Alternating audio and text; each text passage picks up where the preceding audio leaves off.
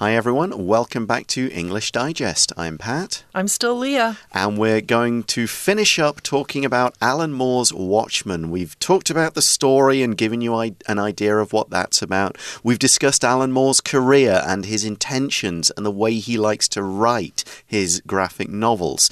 Now we're going to focus again on Watchmen and exactly how it has affected things that have come after. We called it a seminal graphic novel. And the we're granddaddy. Gonna, yeah, we're going to see why. Um, speaking of which, which books, we talked about authors yesterday, but which particular books would you say have influenced you a lot? Well, that's a really hard one. When I was younger, definitely enjoyed stuff like Catcher in the Rye, mm -hmm. uh, mm-hmm. Catcher in the Rye, Franny and Zooey, which is also uh, from the same author.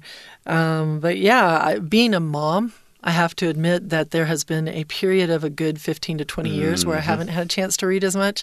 And ironically, the books that end up influencing you more when you become a mom are things either kid related or nutrition related. So yeah, yeah, I read me, a few. Yeah, me right now, if it would be something interesting, it'd be Sarah, Dr. Sarah Ballantyne's book on paleo paleo uh, dieting, which is. Oh, okay. But I mean, I don't do it, but I find it interesting. yeah, yeah. I read a book called like the, the about baby sleep patterns, right? and that was like like, okay, that was Aww. very helpful for those those early years right. about about how we're going to get the um, get through the difficulties of bedtimes and waking up and getting the kid to nap and the importance of routines and all of that sort of stuff. It is really important. Yeah. So yeah, uh, I've got some fantasy books and other books that have influenced me a lot as well. I mentioned Tolkien yesterday. Right. I, I can't not say that Lord of the Rings has has been an influence on my life. It clearly has, but um, yeah, other as you find as you grow up, you find other stuff, and you're like, wow, that that really is uh, you know meant a lot to me, and it's changed the way I thought. Right. So how has Watchmen done that for comic books? Let's read through day three and find out. Watchmen has had a profound and lasting impact on popular culture since its release. In addition to inspiring a movie adaptation, 2009, and a TV series, 2019, the graphic novel transcended the boundaries of comic books, reshaping the landscape of storytelling and influencing a generation of creators across various forms of media. One of the key cultural impacts of Watchmen was its deconstruction of superheroes. Moore presented flawed and morally ambiguous characters who struggle with complex ethical dilemmas subverting the traditional idea of superheroes as champions of virtue. This approach altered the way superheroes were perceived, paving the way for subtler and more psychologically rich character studies in comics, film, and television. Without Watchmen, the popular heroes of the Marvel Cinematic Universe might still be little more than muscular crime fighters. The images and symbols from Watchmen have also entered popular culture. The blood-stained smiley face, the yellow and black logo, and the phrase, Who watches the Watchmen, have become iconic, recognized even by those who have not read the graphic novel. The questions posed by that phrase and other events in the comic can be seen in films like The Dark Knight and Captain America Civil War, both of which explore moral ambiguity and the consequences of vigilantism. Moreover, Watchmen inspired a new wave of storytelling in the comic book industry, with its plot structure, non linear narrative, and sophisticated themes. It motivated writers and artists to push the perceived limitations of the genre, leading to the rise of more mature and intellectually engaging comic book works the cultural impact of Watchmen continues to be felt, cementing its status as a groundbreaking work of art. We're going to move into the article now and we're going to look at the first sentence. Watchmen has had a profound and lasting impact on popular culture since its release. Well, we know that now. Um, it has had a profound, so profound means deep or meaningful, uh, and lasting impact. So it has lasted for a long period of time. Some things might be deep and meaningful, but after five years, you forget why they are interesting. This is not the case with Watchmen. It has had not only a deep and meaningful, profound uh, impact, but also a very lasting impact over a long period of time uh, on popular culture since its release, since it was first put out into circulation. Mm, and some of these are more obvious ones, and some of these are less obvious ones. So let's deal with the obvious ones first. In addition to inspiring a movie adaptation, 2009, and a TV series, 2019, the graphic novel transcended the boundaries of comic books, reshaping the landscape of storytelling and influencing a generation of creators across various forms of media. So, yeah, obvious effects on popular culture. The Watchmen adaptation in 2009. Mm. An adaptation is where you take something that's in one medium, a comic book, a novel, and you change it into another medium. You make a movie from the book, that's you make right. a TV show from a comic book. You will notice these days there are an awful lot of movies and TV shows that are adaptations of comic books, of novels, of video games. Mm -hmm. You know, yeah. we had um, what was the the Pac-Man, the movie with Pac-Man, Pac-Man, the, the, the, Super Mario re-release. Yeah. We've had, and then the Barbie was the Oh, big yeah, the movie, and that's that's one. an adaptation of a toy. That is, that is, and also the uh, a, t- a TV series in 2019. Mm-hmm. So the graphic novel transcended the boundaries. I love to say that word with a little bit of uh, emphasis. Transcend. It almost sounds Mm. like you should go up and over because the word means to go over and above and beyond, right? You transcend, you go beyond what is currently there. So he has transcended the boundaries of comic books. He's gone beyond what comic books were believed to be able to be, as we talked about before with him, you know, going against conventions and stuff like that in his comic books. He has really figured out a way to just blow the top off of what comic books could be. He's reshaped the landscape of storytelling because he's doing these flashbacks and these subplots that uh, you didn't think you could do before in a graphic novel. And he has really influenced because of all of that the the future right the Mm-hmm. generation of creators that are out there now or are coming now uh, and in various forms of media so not just in the graphic novel area he's also maybe uh, influencing folks in in the way they make films Writers. yep the way they write or maybe even somewhere in music as well Mm-hmm. So, one of the key cultural impacts of Watchmen was its deconstruction of superheroes. Now, deconstruction can simply be the opposite of construction. You're breaking something down instead of building it up. But specifically here, it's a method of critical analysis. You're looking at something and finding out how does this work? What are the sort of underpinning elements that do this, that make it what it is? So, when you're deconstructing something, you're taking a look at a particular topic and you're breaking it down into all its component parts to figure out how does it work? What does it mean? What are the key elements? And what can we do with them? So, taking superheroes and looking at what it means to be a superhero. What are superheroes? Sometimes deconstruction can be a slippery slope. My parents are both English professors, and uh, they taught literary criticism. And they said that, which means you know the analysis of the literature and the critical analysis of, of how a, a piece of, of literature goes together. And they said the thing a lot of times they hated the most was the deconstruction uh, of the literature because you know it, it could just get so nasty. Uh, curious, don't know if that's the case here with the superheroes, but a deconstruction of the superheroes means we're not doing our average. Hey, I can uh, take on all the bad guys. You're doing something different here. What are we doing? Well, Moore presented flawed and morally ambiguous characters who struggle with complex ethical dilemmas, subverting the traditional idea of heroes as champions of virtue. So his his superheroes have been deconstructed down into something different.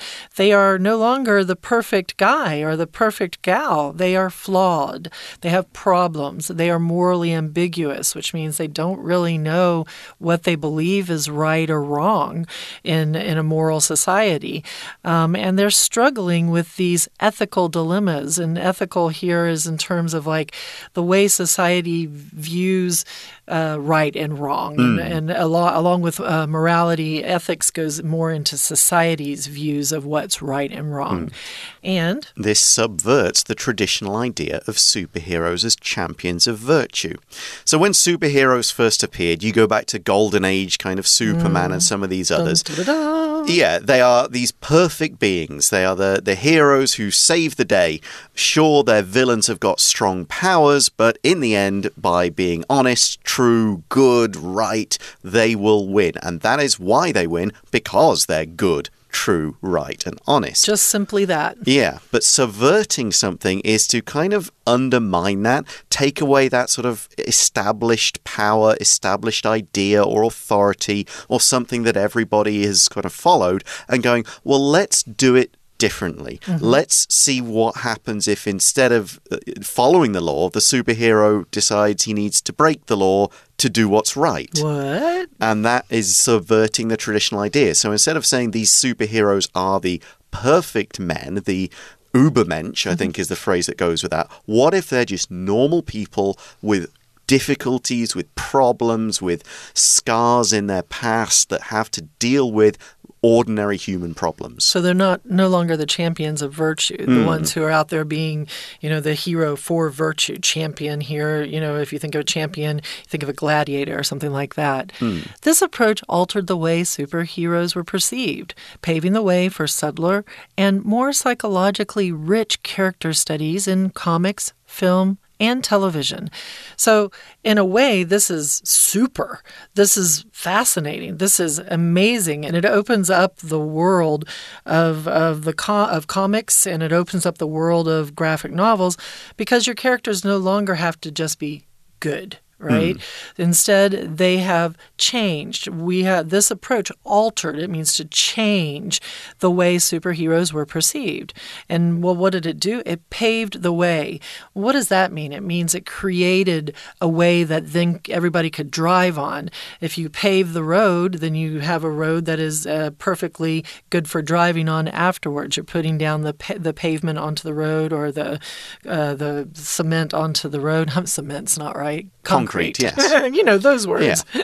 So, and this meant that writers would start using subtler and more psychologically rich characters and doing rich character studies in comics, films, and television. So here we're not necessarily talking about the characters, but the character studies, the way we look at the character and talk about who is this character, what is important to them, how are they going to react, what are their problems, and how are we going to overcome them or not. Mm. And they're more subtle now, these character studies. They're more indirect, they're cleverer, they're not just here's the villain, beat him. And they're like, more psychologically rich. Yeah, too, right? so the like the villain is you. How are you going to beat yourself? um, and of course, like that, if you think about the way that superhero movies are, if you particularly The Dark Knight with the Joker right. and Batman, this yeah. is back like 2004 or something like that. That film which we'll mention again later, that is a very deep film in terms of the superhero and the villain talking about like who are we, what are we doing, why are we doing it? You know, how does the Joker corrupt Two Face? How does Batman react? This is a rich character study. So we say without Watchmen, the popular heroes of the Marvel Cinematic Universe might still be little more than muscular crime fighters. The Marvel Cinematic Universe, the MCU, is this whole connected web mm. of all the Marvel movies, characters, TV shows, internet series, Strange, everything that's it, right? yeah on screen is the MCU and the muscular more they would be little more than muscular crime fighters if it weren't for the fact of Moore's writing with the Watchmen. Um, muscular here just means that you have muscles. So you think of Arnold Schwarzenegger when he was younger and before he was the governor of California, mm-hmm. and he went boom boom, and he had lots of muscles that would come out of his biceps. Yeah, and we're saying that without this kind of change in the way that superheroes were perceived and how people thought, hey, we could write this character or this story then the older superheroes were just kind of big, powerful guys or girls who saved the day. And that was basically the story. It was just create a new villain, find an interesting kind of way for the, them to fight, who's going to win. And that was the story. Now we're getting loads more detail. We're going to take a moment here to hand over to our Chinese teacher. When we come back, we'll be looking at some other influences Watchmen has had. Hello everyone，我是派老师。今天讲解的是十二月二十八号 Unit Fifteen 第三天的课程。这个单元介绍的是 Alan Moore 的《守护者》。前两天课程内容分别介绍故事的主要情节，还有作者。这个单元最后一天要介绍的是《守护者》这部作品带给我们什么样的影响，在漫画界启发了许许多多的创新作品。有很多作家、艺术家都受到守护者的激励，更勇于突破框架，创作出更烧脑、让人手不释卷的作品。好，我们一起来看学习重点吧。请同学先看到第一段第一个句子，虽然是一个蛮基础的文法，不过老师要不厌其烦的提醒大家，请同学看到句子最后面，since its release，通常哦，看到 since 加一个过去的时间点。前面呢，大概百分之九十九的机会是要用现在完成式了。Watchman has had 这部作品《守护者》一直以来都有什么深刻的影响？Profound，然后呢，而且很持久、很持续，lasting impact。对什么的影响？就是 on。再来，我们看到第二个句子，他的作品当然啦，因为受欢迎，后来被翻拍成电影。A movie adaptation，那就是把原本的小说改编成电影。A movie adaptation，而且二零一九年呢，也推推出了电视剧。The graphic novel，这部图像小说怎么啦？Transcended the boundaries。Transcended the boundary 就是跨越、超越了樊篱，超越了漫画的樊篱。好，再来，我们看到第二段。第二段第一个句子，守护者有一个关键的文化影响，就是对超级英雄的解构。好，这个 key cultural impact 是什么呢？The construction of superheroes 到底什么是解构？下面就有解释了，所以不懂不用担心。第二个句子，我们看到 more presented flawed and morally ambiguous characters。一般传统上我们会认为英雄嘛。那英雄应该是非常的怎么样呢？有道德感。那在这里他们是有缺陷的，flawed，flaw 要加上 ed 才是形容词，有缺陷的，而且游走在道德模糊地带，morally ambiguous。再来，请同学看到第三个句子，他的这种写作方式呢，改变了大家对超级英雄的观感。就是我们看待他们的方式，the way superheroes were perceived，我们看待他们的方式。那后面有一个分词构句，这样子的方法还有一个影响，paving the way for。那也因为是这种写作的方式，所以呢，就为后面的人铺路，pave the way for subtler and more psychologically rich character studies。所以之后呢，大家在漫画里面、电影。 电视当中对于人物的个性心理呢，就会描绘的更加的深刻，更加的细腻。好，再来，请看到第四个句子，就是 Without Watchmen，没有这部作品。那这当然也是某种程度上的假设语气啊，因为实际上有这部作品，所以同学会看到主要子句的部分助动词我们用 might。好，那没有这部作品的话，就会怎么样呢？这些漫威里面的这些英雄哦，可能就只是什么呢？他们就只是肌肉发达的犯罪打击者而已。Might still be little more than little more than，那到底是多还是少？比较多还比较少？那应该是不太多，所以就是不过是怎么样而已。Let's now take a quick break.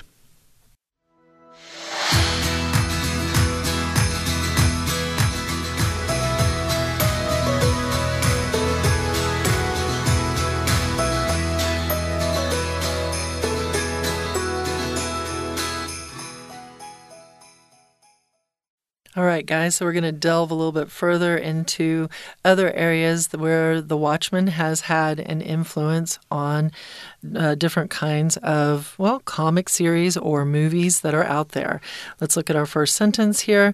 The images and symbols from Watchmen have also entered popular culture. Okay, so that's pretty straightforward, right? Mm-hmm. The the things that you see in Watchmen. And I you notice I often will say the Watchmen. That's actually not right. You have to watch out sometimes because like there are some bands out there, you could say Rolling Stones, they're the Rolling Stones or Smashing Pumpkins, they're the Smashing Pumpkins or Strokes. Oh, oh I didn't know that. Yeah, the Strokes. The Smashing Pumpkins. I'm pretty sure they're the Smashing Pumpkins. I might be That's wrong on that one. I yeah. saw them recently. They were good. Um, but these images and symbols and from Watchmen, not the Watchmen, right? Mm-hmm. have also entered pop, uh, popular culture. So they're out there. Everybody's seeing it. Yeah. For example, We've got the blood-stained smiley face. Uh, this is the badge of the comedian, one of the characters who gets killed early. Um, one of the real strong images on like the first page or two is his smiley face badge with blood on it, mm. and it's just that image of it's a yellow happy smiley face, but with a blood stain. Something's like, wrong here. Really, two contrasting images.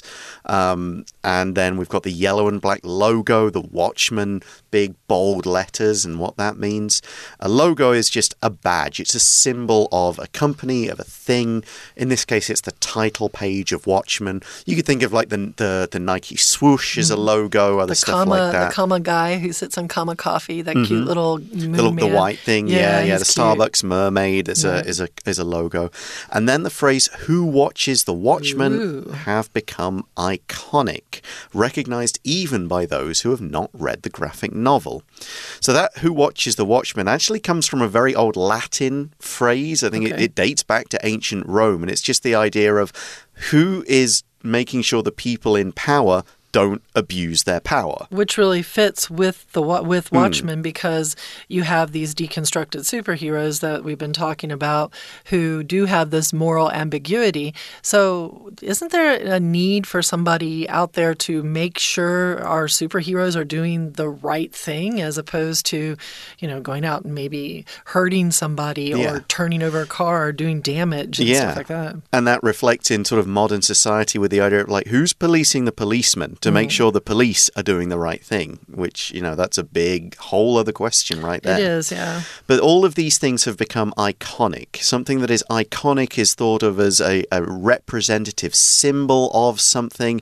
It's a thing that's worthy of kind of being looked up to as a piece of art. It's an icon that people will use. I've known people who've used uh, the bloody smiley face or the Rorschach face mask as like that's their Facebook profile picture for a bit when they were really into Watchmen. You see it on on clothes and stuff. It's the sort of thing that's yeah, it's now commonly seen and people will know what it is and they go, oh, that's that's from Watch. And you can also talk about the noun of it, an icon, right? So you have a fashion icon mm -hmm. or a movie icon or you know, a film icon or something like that. So somebody who's big in that area mm. and that you recognize without even knowing why you recognize that person.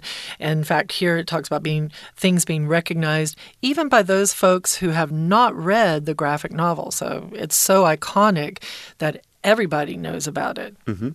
The quest I'll keep going there. The questions posed by that phrase and other events in the comic can be seen in the films in films like The Dark Knight and Captain America Civil War, both of which explore moral ambiguity and the consequences of vigilantism or vigilantism. Yeah, um, so if you think of the Dark Knight, there's stuff towards the there's the quote like you you either like you you're the hero unless you live long enough to become the villain or something mm. like that and then the uh, you're not the hero they want you're the hero they deserve the mm. dark quotes from the dark knight spider-man with great what is it with power, great power comes, comes great um, responsibility, responsibility yeah. yeah. and then and that so those ideas are a big part of the dark knight captain america civil war it's this argument of iron man and his followers thinking we should have government oversight mm. and captain america and his followers saying, no, we shouldn't. We should be independent. So that's that question, which is really at the heart of Captain America's Civil War. Some of these ideas wouldn't, and, and sort of what's right, what's wrong, this moral ambiguity of which side is in the moral right, mm. both and neither. Yep. As it's all, a lot of it goes back to some of these ideas from Watchmen. And vigilantism, being a vigilante, is the idea of taking the law into your own hands, going, nobody's punishing the criminals, so I'm going to put on a mask and I'm going to do it myself. And it actually doesn't require a mask. Some Yeah. folks, when you're a vigilante, you just feel like the world is wrong and you should be out there to fix it or police it. But the problem is sometimes you'll often go too far. There was a vigilante, Bernhard Goetz, in 1980, in the 1980s in, in America, who shot some teens on a subway because he thought he was about to be mugged. He had the gun on him because he thought it's I'm here to protect myself and the people around me. His the ideas of a vigilante oftentimes might be good or well meant in terms of I'm going to help society, but oftentimes the viewpoint of a vigilante, they what they do and why they do it is not really the right way to go about it. So they aren't the superheroes. Yeah, I, I read one in, a, in in Taiwan back in September, um, which was there was a, a guy who'd seen an illegally parked car, and so he smashed, he stepped on the windshield and smashed it with his foot. Like, okay, so the car's parked illegally, the driver is breaking the law, but then breaking his car is also breaking the law. So what you should do is like call call the police, something like that. I wonder if Karens, the Society of Karens in America, are Mm, yeah. kind of vigilantes. Maybe. But that, that's the idea of vigilantism. What are the consequences of taking the law into your own hands and saying, I'm going to fight crimes, not the police? So this is that's yet more effects of Watchmen. And then we've got even more. Moreover, Watchmen inspired a new wave, so like a new kind, a new movement of storytelling in the comic book industry with its plot structure, non linear narrative, and sophisticated themes. A non linear narrative, and I did mention this in, in mm-hmm. day one, is one that doesn't follow a straight line. It doesn't start at the start and go through the middle and reach a conclusion. There are threads going off here and there. You're going back in time, you're exploring other characters and other ideas. You're going off to see, well, this contributes towards the plot. Like Watchmen has, there's this through story of a kid reading a comic book in the comic book. But because superheroes are real, no one reads superhero comic books in this alternative world. Okay. They read pirate stories. Ah, But if you actually read the pirate story, it's foreshadowing the events of the real plot of Watchmen. But it takes a while for you to realize that. So th- it's this kind of non linear, sophisticated, clever ideas which you really need to kind of think about, and you're probably not even going to understand until you read it like the second or third time.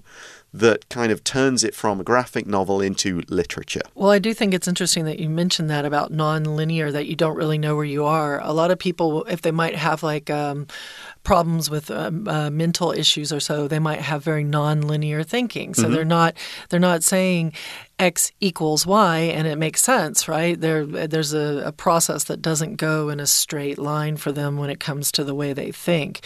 Here we go. Following on, it motivated writers and artists to push the perceived limitations of the genre, leading to the rise of more mature and intellectually engaging comic book works.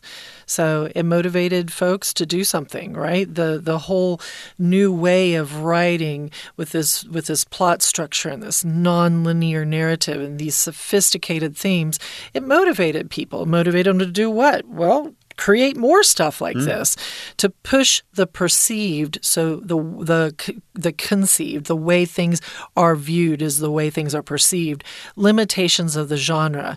So people had set perceptions or attitudes about what the limitations were of the genre and Watchmen stopped that or it pushed it and broke it. Hmm. And this led to something. It led to the rise the arrival and coming of more mature and intellectually engaging comic book works. So, why more mature? Well, if you think about, I- for me, when I grew up, comic books I read were um, Archie with Betty and Veronica and Jughead, which later became Riverdale, which is more mature. But when I was a kid, that was what I, I read, and Casper the Friendly Ghost and stuff like that. Um, but these are more mature. They're adults in real situations dealing with real issues like murder and um, and intrigue, right? The hmm. political intrigue. So we conclude by saying the cultural impact of Watchmen continues to be felt, cementing its status as a groundbreaking work of art. Uh, cement is being used as a verb here. To cement something basically means to make it stronger and to fix it in place. Uh, if you think if you're going to cement a building, you're going to add cement to it to make the structure stronger. So this is a little more figurative. You are really, the fact that people are still thinking and talking about Watchmen, the fact that it's still having an effect, really does cement or really fix and make strong its status as this groundbreaking work of art. That's true. Groundbreaking here just means as a work of art that has never been seen before. It broke the ground when the ground was perfectly fine. It broke it, and it's now you have all these new things that come from it. It connects in with the seminal that we mentioned earlier, the seminal work of art, and kind of the grandfather of this area of art. Mm, so, yeah, that really wraps up the effects of Watchmen. We're going to hand over to our Chinese teacher right now, and then we'll come back to wrap everything up. 接着第三段，请同学看到第二个句子：The blood-stained smiley face，在电影里面会反复，应该说小说的情节里面也有交代，会反复呢出现这个所谓的微笑的笑脸。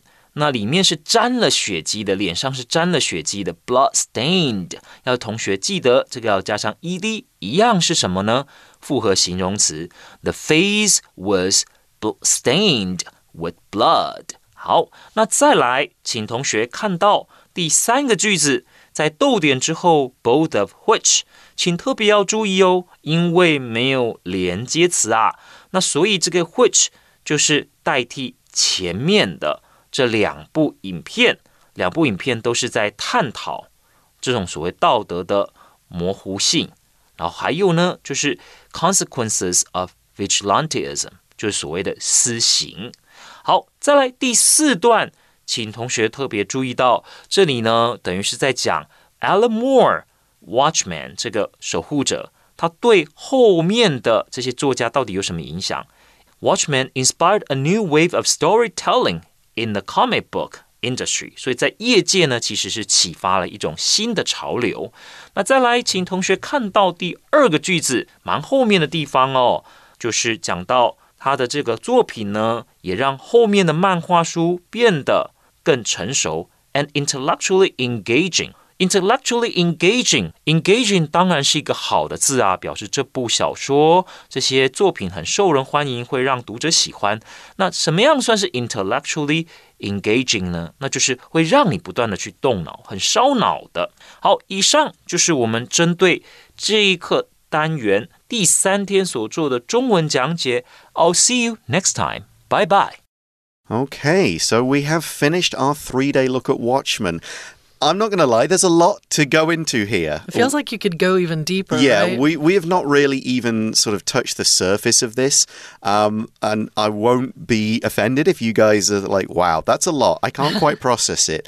What I would say is go ahead and check out the comic book, think about what it's saying and doing, and then you'll start to get the idea as well. It's something I plan to do because, man, this has got me intrigued. Mm, so, yeah, we hope you've enjoyed learning about it. We hope you've enjoyed learning about some of of these ideas and concepts we've been talking about and just kind of like maybe broke a bit of ground in your mind thinking, okay, now there's some new ideas I can go out there and explore.